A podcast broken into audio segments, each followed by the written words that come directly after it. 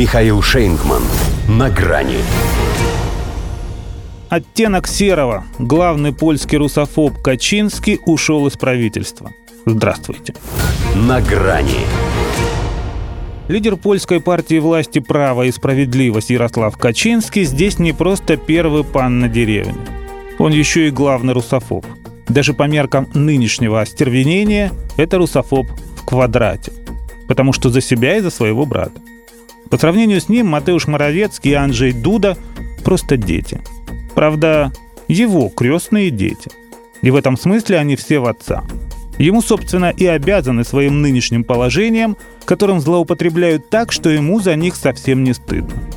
Поэтому, когда он, серый кардинал Польши, осенью 2020-го после многолетнего перерыва, премьерствовал в президентство братца Леха, вернулся в правительство, немногие поняли зачем.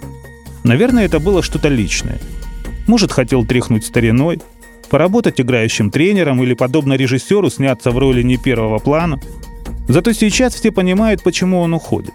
Если вице-премьер и председатель комитета нацбезопасности и обороны, курирующий весь силовой блок и отвечающий за сохранность страны, впервые после Второй мировой вплотную подвел ее к третьей, значит ему здесь делать больше нечего. Война – дело молодых. А ему 18 июня 73 стукнуло – он, кстати, в этот день в городе Тарнуве, что является бастионом правящей шляхты на польском юге, очередной памятник своему близнецу открывал.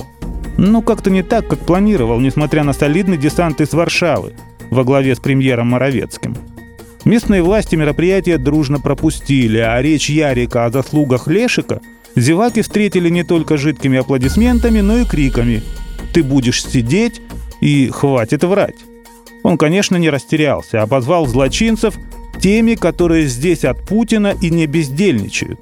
Но, возможно, именно в этот момент все для себя и решил. Он же долго к этому шел. Впервые об отставке объявил еще в прошлом октябре. Потом несколько раз переносил, а вот сейчас понял – пора.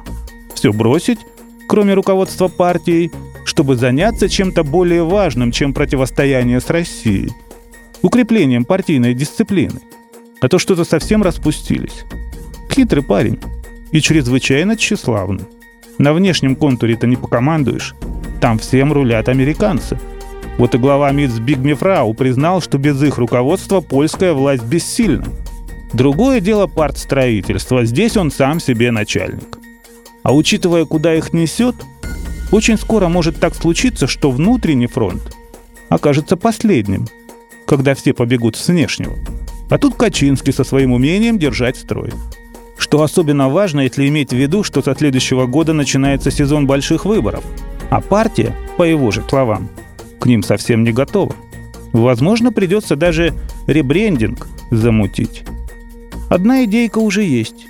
Ведь если право и справедливость – это сокращенно ПИС, то им просто необходимо добавить к этому дружбу и товарищество – чтобы новая аббревиатура полнее отражала их истинную сущность. По крайней мере, когда речь их посполитая о России заходит. До свидания. На грани с Михаилом Шейнгманом.